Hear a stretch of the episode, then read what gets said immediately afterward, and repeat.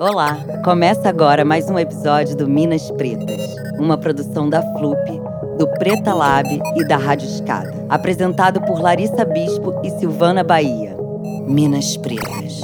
Eu tenho voz na minha mão, tenho voz no meu corpo. A poesia tá nas minhas mãos. A poesia tá nas minhas mãos. Minas Pretas.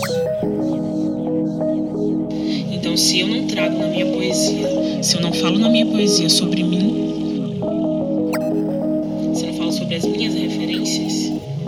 ninguém vai falar. Eu sou a Sil, a Sil Bahia, da Preta Lab. Hoje eu tô aqui com duas slammers. A primeira é a Jazz, né, que é uma mineira, moradora do Morro das Pedras, poeta marginal e compositora. A Jazz tem 23 anos e ela já representou Minas Gerais no Slam BR em 2017. Em 2018, a Jazz participou da Flup e ficou em quarto lugar, e é uma mulher de axé. Muito obrigada por estar aqui com a gente hoje, Jazz. Oh, prazer é todo meu. Muito obrigada. Muito bem-vinda. E aqui também do meu lado eu tenho a Kika. A Kika Sena, que é arte educadora, atriz, escritora, poeta e performer. É alagoana, radicada no Distrito Federal, onde faz mestrado em artes cênicas na UNB. Ela também lançou um livro em 2017. Na verdade, é o seu segundo livro, né? O Periférica, pela Padê Editorial. E o primeiro foi o Marítima. Muito obrigada, Kika, por estar aqui com a gente. Muito bem-vinda. Valeu, só agradeço, Sil. É um prazer estar aqui.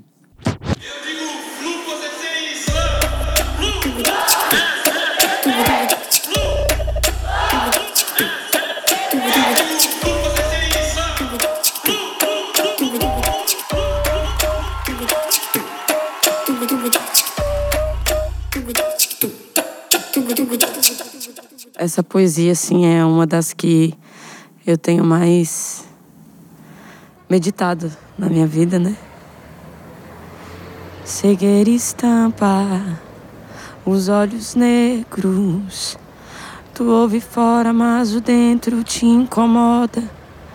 Falamos tanto, recitamos tanto, colecionamos notas, números na estante. Mas o importante, cadê, cadê, cadê, cadê o dentro? O empoderamento é cura do sofrimento de si mesmo. É dar-se a si, reconhecer que podes desconstruir o outro, mas sem esquecer de ti próprio. Mas quantos palcos, quantas taças, quantos amores, quanta liberdade damos ao outro, quanto vale o 10 da sua poesia, quanto vale a vida do menor da dólar de 10 que eu fumo. Meu grande ego às vezes foi pensar que sou empoderada demais, que sou inalcançável. A luta aqui é o dentro, o indivíduo luta sozinho, a luta de repente já se esquecem do individual. Há um preço caro nessa missão, poeta, em dizer que a mensagem é para todos sem distinção, mas a verdade é você ser com todos como é a mensagem, porque o empoderamento é dentro, aí você externa, a militância é dentro, aí você externa é dentro, porque tudo que somos está aqui. A cor preta aqui fora é luz mal incompreendida pela carne, porque é muito, muito mais que não gostarem da sua cor, é não suportarem o brilho da sua luz, mas a carne, ela pede, desaba, ela machuca, ela fofoca, ela suga, mas acorda, preto, foco. Não somos só um corpo no mundo. Somos verbo que se fez carne e no dentro se fez espírito, e você é o que faz e memórias não morrem. Você é muito mais que cor, é missão, é algo muito mais divino e intuitivo. Então fica vivo no dentro, escuta a voz da ancestral que fala: Eu sou Dandara, eu pago pelo sangue de cada branco que tirei no facão, assim como pagam o dobro do sangue dos meus. E daqui cresci o espírito que hoje vos fortifica. Por muitas vezes eu fui palavra, raiva, ira, mas hoje eu peço: larguem a ignorância, larguem as armas, seja carne, espírito negro, se empodere das minhas virtudes e não dos meus erros. Eu sou Dandara, o fio de prata, cordão umbilical ancestral que vos conduz. E se a bala pega a carne, tu permanece transpassado, empoderado, na verdade não morre. E se morre, que seja no colo da palavra, pois começamos com a palavra e acreditamos que ela é de fato arma, então tira esse ódio de mata ou morro, porque os tempos aqui são uns e onde nossos ancestrais estão agora são totalmente outros. Achei. Uau, que axé. Jazz, a senhora vem como? Assim, pesada não no sentido negativo da palavra, mas com força, né? Sim. E muito forte você trabalhar essa ideia da ancestralidade, do que está por dentro, né? E, e, eu queria te ouvir um pouco mais sobre isso. Como que a ancestralidade está presente no seu trabalho, assim, nas suas poesias? É, quando escuto a palavra ancestralidade, né?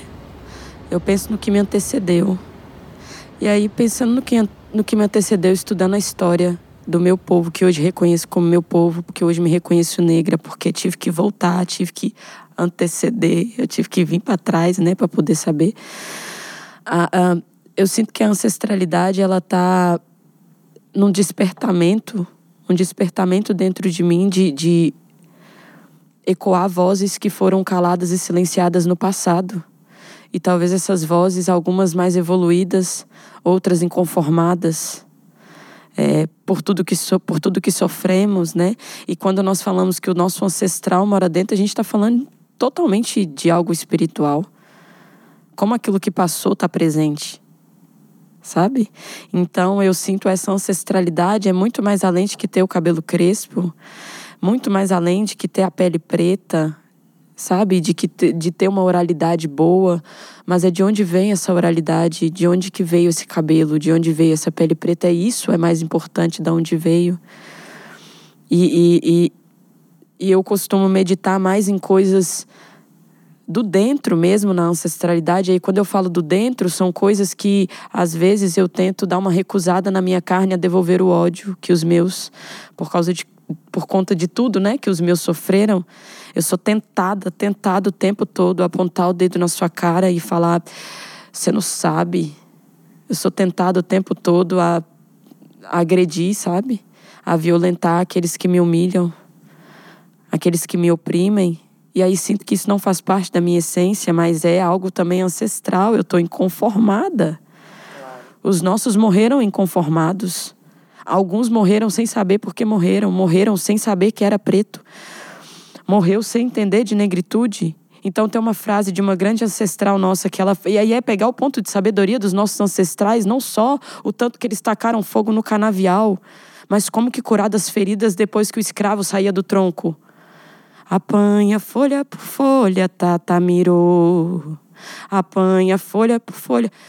Eu sou filha das folhas, Tata mirou. E aí era tudo numa energia, era trabalhada numa densidade entre eles, porque o ódio estava morando ali naquela cela 24 por 48 e choros e gemidos e gritos de dor. É tipo a sensação que eu tive aí no caso do Valongo. Um emaranhado de almas inconformadas e sabe-se lá quem poderá libertar essas almas, sabe? E aí é, é, é, eu reparo mais a ancestralidade, ela me faz mais reparar, reparar mais na idade da humanidade, sacou? Somos muito mais velhos do que pensamos. Um corpo de 23 e aí quanto que eu suporto em cima? Era isso que eu ia comentar. Você não parece que tem 23 anos. Pode. Não pela sua aparência, mas pela sua força, talvez? É, Pode ser a, a ancestralidade, né? Gritando. E aí, alguns dos nossos eram aqueles que sofriam calado e se apoiava na reza. E eu acredito que eu vim dessa ancestralidade. De mesmo meu coração ansiar o revide e o, e o ódio o tempo todo, eu, é uma escolha. Eu prefiro ir na reza, sabe? E aí, é, com a minha fala, aqui fora que eu vou passar essa, essa outra sabedoria. Então eu, eu, eu pego saberes ancestrais, é, a cura, a transformação, a transmutação, como que os meus não morreram antes, muito antes, sabe? Alguns assim pode parecer que foi até tarde, né? Para nós foi muito cedo, mas para eles alguns poderiam ter morrido antes ainda, mas não se sustentaram, se firmaram. E é, é nós éramos muito nosso número era bem maior que o deles, bem maior. Mas o ódio não nos pegava, porque se a violência entrar, aqui é uma frase que eu falo, e aí eu mando um salve pro mestre do Lamparina lá em BH. Se a violência ela entrar aqui, ela me invadir, ela vai ter que dialogar. Ela vai ter que conversar, ela vai ter que aprender a ficar calma. Porque eu não vou me submeter à violência. Ela já está estampada, né? A ancestralidade, a para mim, nesse sentido, é a sabedoria é o velho dentro do novo. Que lindo isso. reflexivo também. É. Pra Dá pra dar uma viajada, né? É, não, é pra pensar. Coisas assim, não tem respostas, não são perguntas, né? Mas Uhum. não- também não são pra responder. Queria muito falar com você, Kika. Queria que fosse agora a sua vez de recitar pra gente. Impactada, Jess. Você é magnífica. I love you. Repara ah, no mar de sangue banhando o chão. Parte preta da bicha pobre, exposta à mostração, decomposição da história que só constrói um único tipo de herói. Tá bonito, né? Por que que mulher não é? Que bicha não é? Que preta não é? Que trava não é? Quando eu digo que meu corpo é centro de murros, tiros e facadas, não minto. Não é que eu queira, mas é que eu sinto a ponta afiada de cada golpe que a polícia, a perícia e as notícias acertam em cada corpo preto, trans e periférico dentro e fora do centro. Este mesmo centro que ao mesmo tempo me puxa e empurra para fora dele é o centro que só quer meu corpo como objeto de estudo. E olhe lá quando muito, porque de verdade este centro só quer me matar, esconder o meu corpo, esconder a sombra do meu corpo, que por sinal é preta, dentro das gavetas e arquivos dos brancos, que vivos, ricos e transfóbicos me usam como depósito de porra e depois me matam. Quando eu digo que meu corpo é um corpo morto, não me assusto. Me escuto para me armar, que até o dia de hoje ainda insisto e resisto. Que morte de travesti, morte de travesti, morte de travesti. Tem aos montes por aí. Já soubesse da de hoje? Já soubesse? Não espere que seja minha. Que ando sempre distorcendo a linha que diz que hoje é meu dia, que hoje é meu dia, que hoje é meu dia, que não é, que não é, que não é. Que é para isso também que serve a poesia, essa que alivia a dor e a agonia de todo esse plano celeste que mata a travesti, preta e periférica todo santo e bendito dia. Repara, ah, no mar de sangue banhando o chão. É isso. Gente, aqui a, a experiência de ouvir vocês de tão perto e, e poder ouvir com, com o ouvido completo, sabe? É, é bem atravessadora, digamos assim. Essa sua poesia aqui que aborda muito essa questão da violência, que é uma realidade, né? Para mulheres negras, para mulheres periféricas e para as mulheres travestis. É... Eu não quero abordar a dor, mas eu acho que a dor ela também perpassa a gente, né? E eu queria que você comentasse um pouco sobre dentro da sua arte, como essa sua vivência ela está inserida dentro da sua arte, né? Você acabou de recitar o seu poema. Talvez um dos principais, assim, e como que você traz essa sua história para dentro da sua arte, né?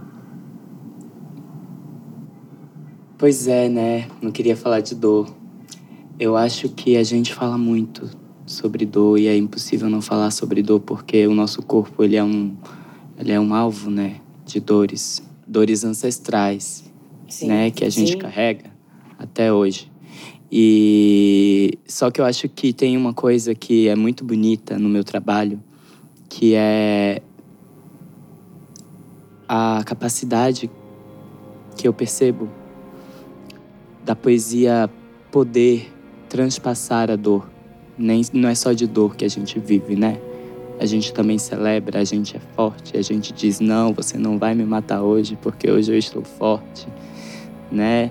fique viva. E a minha experiência, ela, ela tem que estar no meu trabalho poético, minha experiência de vida, ela tem que estar, porque senão não é o meu trabalho poético, não sou eu, né? No meu trabalho artístico, todos eles, né? Todas as linguagens que eu me pretendo fazer, me envolver, ela, ela precisa ser de mim, sabe? Ela precisa sair de mim, ser minha. Óbvio que é, a gente é criativa, coloca com palavras que são é, sedutoras, né, para conquistar as pessoas. A gente brinca com rima, mas é, e a minha experiência de vida, ela é também sobre dor, né? Eu, eu, eu aprendi o que é dor desde que eu nasci. Eu sei o que é sentir dor desde que eu nasci, né? Que tem a ver com fome, tem a ver com não poder acessar certas coisas. E isso é dor também. É uma dor que você não sabe de onde veio e por que, que você passa por isso. É... Mas eu também percebi que eu não só vivo de dor, né? Se vocês que estão me ouvindo, vocês aqui é, se interessarem, tiverem curiosidade de ler o meu livro, vocês vão perceber, né? Que não é só sobre dor, que a dor é importante a gente falar da dor. Eu, eu, eu, acho, eu gosto de repetir que é importante. Falar da dor é muito importante. A gente precisa lembrar, né? A gente precisa lembrar. Traz reconhecimento àquele que, que não sente dor, que não tem sentido, é porque não tem visto o mundo, né? A dor, às vezes, ela também tira a venda dos olhos te faz enxergar. E aí, falando assim de, de, de pessoas que talvez estão tá num lugar de, de, de um privilégio, né, Kika? Assim, e aí, quando escuta a gente falando, escuta falando que eu vim da periferia, que sofre várias questões, bala perdida, que um corpo trans, uma travesti na rua, ela pensa todo dia se ela vai falecer, talvez uma, um, uma olhada, sabe? E aí, quando alguém que não é dessa realidade escuta a gente recitando, essa pessoa cai em si. Quando ela vê a dor, ela cai em si. E, é, e aí é o chororô, né? Meu Deus, que tipo de pessoa eu sou. Nunca vi esses corpos, nunca vi essas pessoas. Estão passando 24 por 48. A dor, às vezes, falar dela te tornou visível. Sim, muitas vezes. E eu vou querer falar um pouco mais sobre seu livro, Kika. Mas aqui, Jazz, eu queria que você me falasse assim, o que que o Islã, né, o que que ele significa para você, né? O que que ele traz de memória e potência na sua vida, assim, né? Sim, o, o Islã, assim, eu vou falar de uma maneira bem abstrata, assim, né? É, o Islã foi o primeiro lugar onde eu tive a coragem de, de, de soltar a voz com algo escrito. Tipo, escrevi isso aqui, tô vendo que as pessoas também escrevem e falam, mas eu sentia uma ansiedade, uma angústia mesmo. Então eu ia, eu ia, ia várias vezes no Islã, mas eu ficava olhando assim, eu falava é isso que eu quero fazer da minha vida, mas era pela intensidade do negócio. É pelas pessoas, como que elas respeitam o Islã, como, ela, como elas ficam em silêncio, né, para ouvir. E é muito difícil eu encontrar silêncio para as pessoas me ouvirem. Na minha vivência foi isso, sabe? Então eu chegava na minha avó, falava: "Vó, olha a musiquinha que eu compus nova, tipo, oito anos de idade, vou em frente e pode vir o que vier, essas coisinhas na luta, na batalha, eu sempre estarei de pé. Queria mostrar minha avó, ela falava, vai procurar algo para fazer, isso aí não dá dinheiro. Aí, mais uma vez, silenciada, e aí te sobra o quarto. E aí eu cantava para mim, recitava para mim, escrevia para mim. Não tem nada desse documento, tenho nada disso dessa época assim, mas é eu tenho aqui dentro, tudo está dentro, né? Mas o Islã, ele é um, ele é um, eu tive um contato com a oralidade nas igrejas, na pregação, né? A, a, a, a, é assim, um grande instrumento de manipulação em massa é a oralidade, se não o mais importante, se não o maior, é os profetas das igrejas sabe? Uma vez eu é, recitando no slam, uma, uma menina chegou para mim e falou assim: Jazz, você prega. Aí eu falei: Caraca, eu saí de uma realidade, tô, tô aqui, né? E aí prega, né? E aí é, algumas pessoas acharam que eu ia me sentir triste com essa associação. Não, não, não me sinto triste, não. Porque você já viu um pastor falando, velho. Os caras conseguem convencer que se você não der o dízimo, você não vai pro céu. ele consegue convencer você a fazer várias coisas e E a igreja tem um lugar, né, assim, não Sim. querendo nem aprofundar nesse papo. não, assim, não, não, não, tipo, não. De, Não, mas é de, de, associar. cara, né, de, a palavra liberta, né? Sim, as pessoas isso que é uma coisa, assim, pelo menos que eu já ouvi, isso é muito forte, assim, e acho que o slam também tá muito nesse lugar. Então é, é ok, Sim. eu acho assim, né? Eu não sou uma slammer, mas, tipo, é ok associar esse poder, né? Eu acho que faz sentido relacionar. Sim, mas é, faz muito sentido que é oralidade e é peso. A, a- é, você escutando uma pregação, tem gente que fica assim, nossa, aleluia, né? É esse arrepio que você sente no Islândia, que você fica assim. O povo faz assim. faz muito isso. O povo faz assim, nossa, aí vem pra bater palma meio que. Calma, calma, vai chegar ao final, vai chegar ao final. E aí, quando eu, eu soltei a minha voz a primeira vez no Islã, eu, eu só conseguia sentir meu corpo curvado, sabe? Eu sentia muito peso enquanto eu recitava, mas muita densidade, assim. Eu senti que a, que a minha energia, ela, ela... Os ancestrais, né? Eles pulsam em você, eles... Eles te, te impõem no caminho e eu comecei a ver que eu nasci para fazer aquilo, que eu sempre tive o contato com a oralidade. Então, muito mais que eu ser poeta, que eu ser slammer, é, eu, eu tenho um compromisso com as palavras, né? E, e aí, eu, o, o slam, para mim, ele é essa... Ele é essa casa. Onde as pessoas... É uma casa onde as pessoas vão ter uma comunhão bota fé, de um, um mesmo propósito, assim, de ouvir, alguns vão para falar, outros vão para ouvir, os que falam também ouvem, os que ouvem também falam. E aí foi onde eu me senti acolhida para me ouvir, porque sempre silenciada e na igreja não dava, né, minha irmã? Então você vai, você vai quebrando, é, você vai se reconhecendo, você vai vendo que aquele ah, o, o lugar, assim, né, dessa coisa, dessa posição de pregação não te cabe mais, o lugar de, de poeta de voz, assim, no Islã me cabe. E aí, esse, eu, esse dia eu falei uma frase, eu falei, a galera vai começar a me zoar com isso. É, mas eu não, eu não me sinto confortável me zoando com isso, mas é porque eu falo isso com, com verdade. E eu não gosto que as pessoas brincam com a minha verdade. Eu não sou poeta, eu sou profeta. Eu quero falar as coisas e quero ver elas acontecendo. Eu quero que Kika fale do tanto que as trans, as travestis, as mulheres negras, sabe, as crianças, a quebrada sofre, mas eu quero ver isso mudando. Não, total, isso que você fala. E, e eu acho que essa metáfora de ser casa, É. é, ela dá muito conta de entender muita coisa, né? E pra você, Kika, que faz artes cênicas na UNB, certo? É, como que é a sua vida de atriz, né? Porque você já vem de uma linguagem da arte que tudo bem, tem a palavra, mas é Aham. diferente. Como que isso se relaciona com o Islã, né? Queria te ouvir um pouco sobre isso. Quando eu participei do slam pela primeira vez, foi na Flup, em 2016. Eu nunca tinha competido na minha vida. E foi muito chocante pra mim, porque as pessoas falam, você é slammer. E durante um tempo eu me, me denominava slammer, mas eu não sou slammer, eu sou poeta, né? Eu acho que o slammer é, é uma categoria muito específica, ao meu ver, óbvio. É, muito E é, antes de conhecer o slam, eu já participava de saraus. E eu sempre gostei muito de poesia, né? Eu escrevo poesia desde que eu era criança. E nas cênicas eu tive a oportunidade de pesquisar sobre voz e palavra em performance. E eu já tinha escrito o meu primeiro livro e já tinha trabalhado né, é, com essa pesquisa mais técnica sobre poesia performada. E aí, quando eu fui para o slam, é, eu já tinha é, é, composto poesia que saía a partir de movimentos corporais. Não saía a partir da escrita necessariamente. Às vezes eu estava lá numa sala de ensaio e estava fazendo experimentações vocais, cinéticas. E de repente eu tenho aquela poesia corra, corraça, sabe? Eu percebo que as pessoas ficam muito impactadas, né? Porque tem uma teatralidade, né?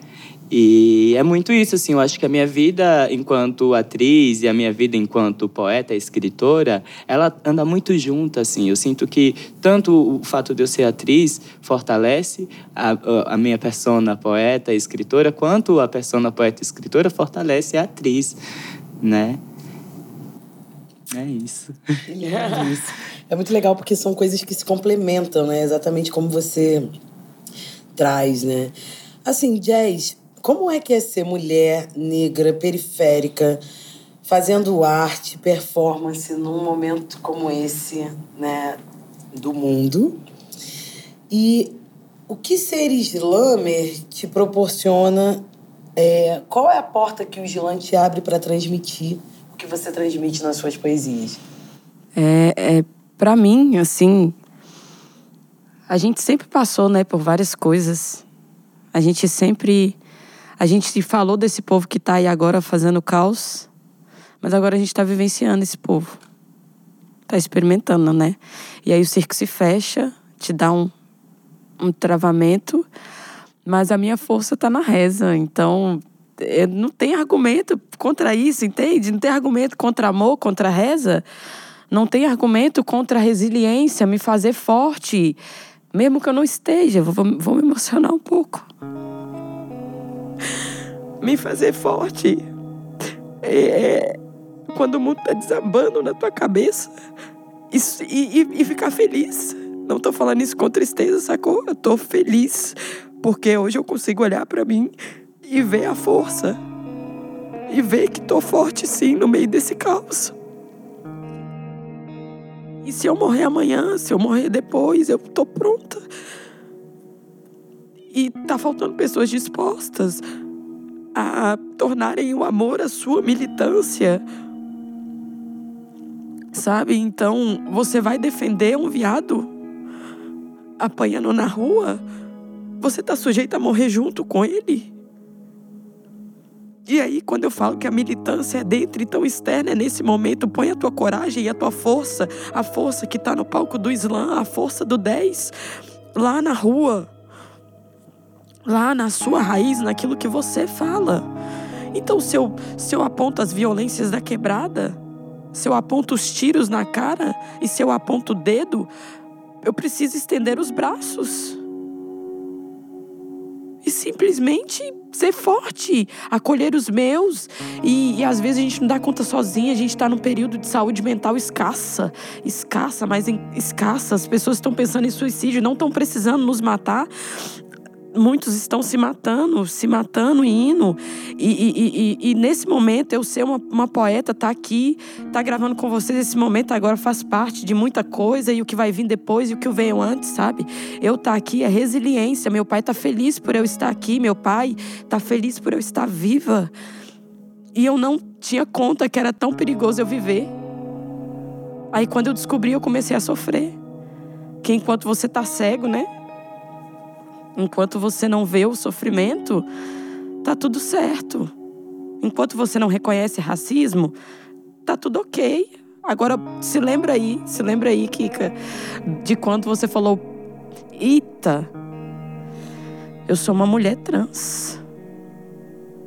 Eita, cai em mim, cair em mim. E aí você olha ao seu redor, você começa a ver tudo que você não via, você começa a ver sofrimento, você começa a ver transfobia, você começa a saber o que é machismo, você começa a saber o que é tudo. E aí eu fiquei pensando, será que não era melhor ter ficado na caixa? Será que não era melhor ter ficado lá no armário? Não! É o teu processo, é o teu processo de evolução. E aí quem se arma, quem se permite desabar, tem muita força tem muita força. Quem se faz de fraco, sabe? Às vezes fica forte, velho. E sem, sem querer prolongar, mas já seguindo assim para as intensidades da gente, né? Mas já seguindo para a segunda questão que você falou, como que o Islã, né? É isso que eu tô te falando, é porque é onde as pessoas param para ouvir. Não é hobby, sabe? Eu levo a sério essa porra, velho. Eu levo a sério isso porque nos meus 15, 16 anos, se eu não tivesse numa fraternidade sendo vocacionada para ser freira franciscana, eu estaria dando problema na sociedade, tava roubando, matando, meu pensamento era só de merda. A mesma inteligência que eu tenho para fazer poesia, eu tenho para fazer merda. E, e, sabe, se é pesado aqui, aqui então para fazer merda é o dobro, porque é muito mais fácil, é muito mais fácil fazer merda do que fazer algo bom. Então o Islã, ele ele é essa, essa é, é, é ser slammer, né? Ele me abre para eu transmitir isso. Não, não foge, nego. Não foge. Bata de frente com tu, bata de frente com a vida e eu quero ver teus joelhos no chão em reza.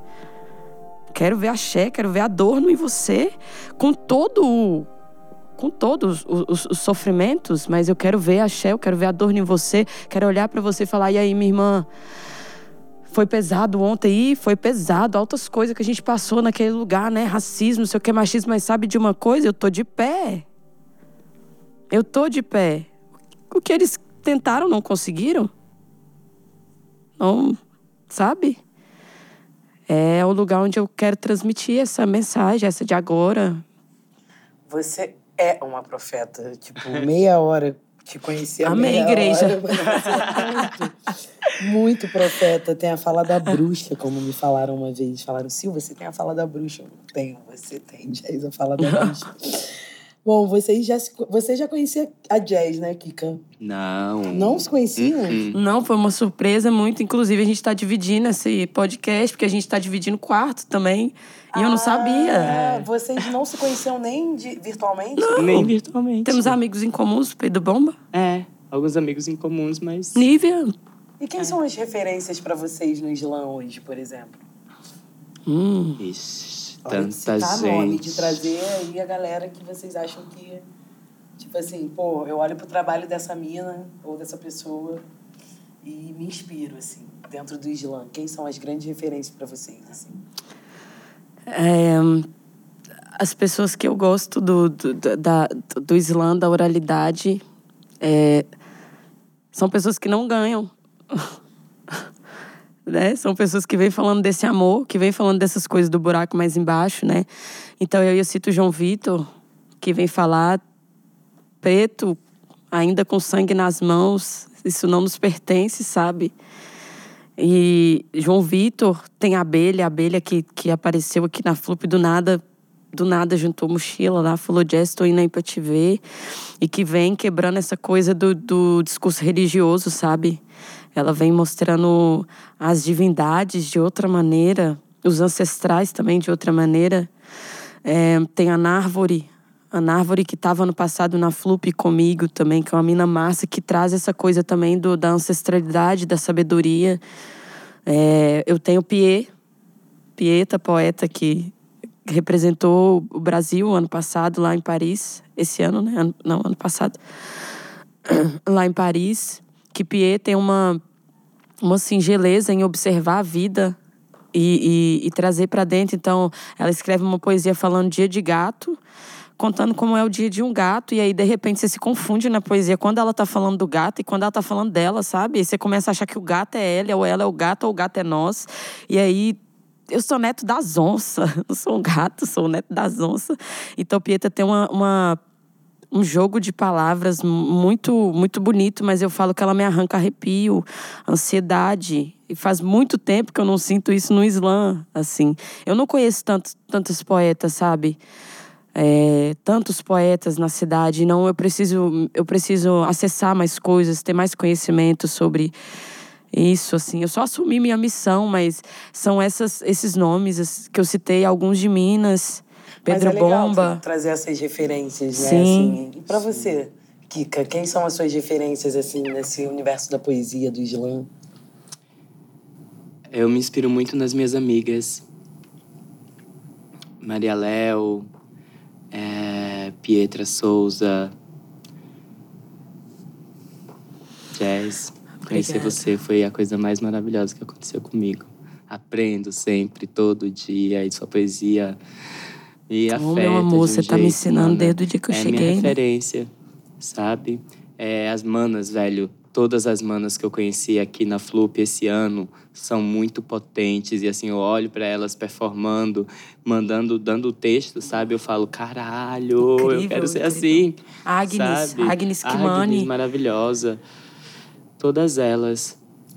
É muito bom poder também falar de quem a gente admira, né? Eu acho assim, é sempre importante. Eu já tô aqui assim apaixonada por vocês duas e todas as mulheres que sentaram aqui me emocionaram muito, assim, mas vocês foram as que fizeram meus, meu balde derramar aqui. Profeta, né, amores?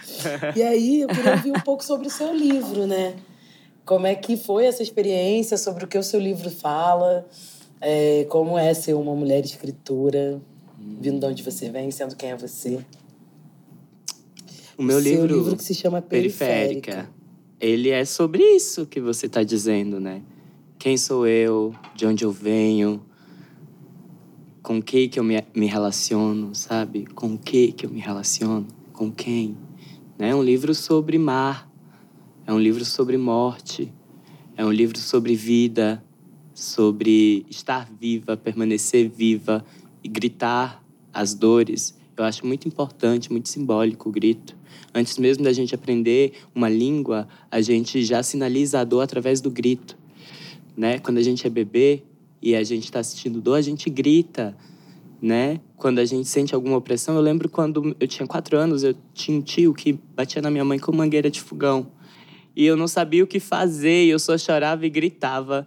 E eu queria muito defender minha mãe, mas eu só chorava e só gritava. E depois de muito tempo eu percebi que esse choro e esse grito era a minha força. Porque quando você tá gritando, alguém te ouve, né? Eu acho assim que a gente precisa realmente é, medir onde a gente deve gritar e onde a gente deve manter a calma. Mas às vezes, se você não grita, ninguém te ouve.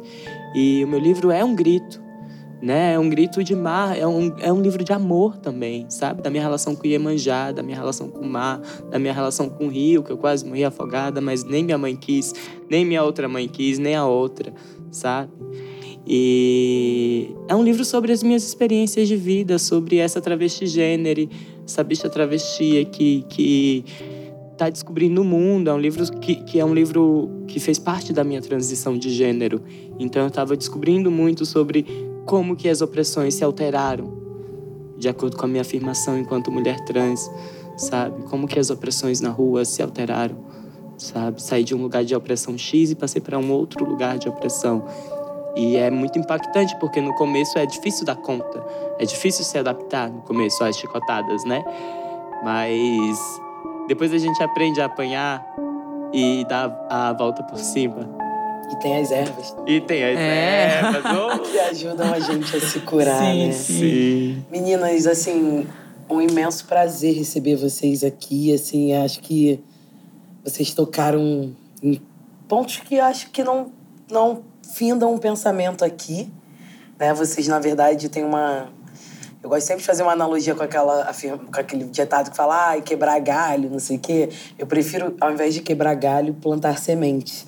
E eu acho que vocês plantaram muito boas sementes hoje aqui nessa conversa.